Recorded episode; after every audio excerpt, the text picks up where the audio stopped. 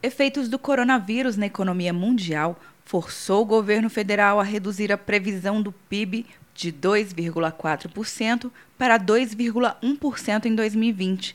A previsão do PIB, que é a soma de todos os bens e serviços produzidos no país, para medir o crescimento da economia, foi divulgada nesta quarta-feira pela Secretaria de Política Econômica.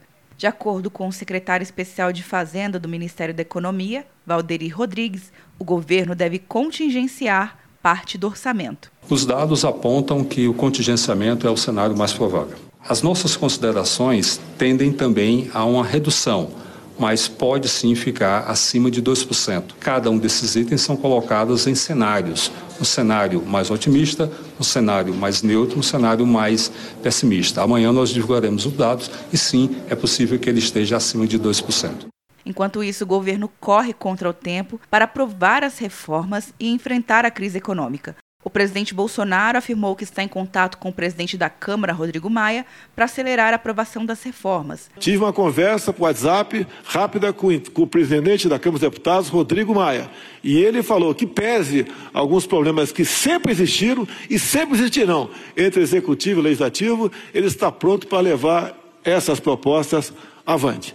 Maia espera ação do governo e cobrou o envio das reformas administrativa e tributária e também descartou a flexibilização do teto de gastos. O que eu fiquei satisfeito é que ele falou do diálogo que nós tivemos, disse que eu ia votar a reforma administrativa e tributária. Como ele falou isso, agora o parlamento aguarda o encaminhamento das duas reformas ainda essa semana, porque vai ser um, uma sinalização forte para a sociedade da importância que as reformas têm. O ministro da Economia, Paulo Guedes, enviou um ofício nesta quarta-feira ao Congresso, reforçando a necessidade de acelerar as reformas consideradas prioritárias Atenção, você que fez o Enem! Sua nota pode valer uma bolsa de estudos de até 100% para os cursos de graduação à distância da Uninter.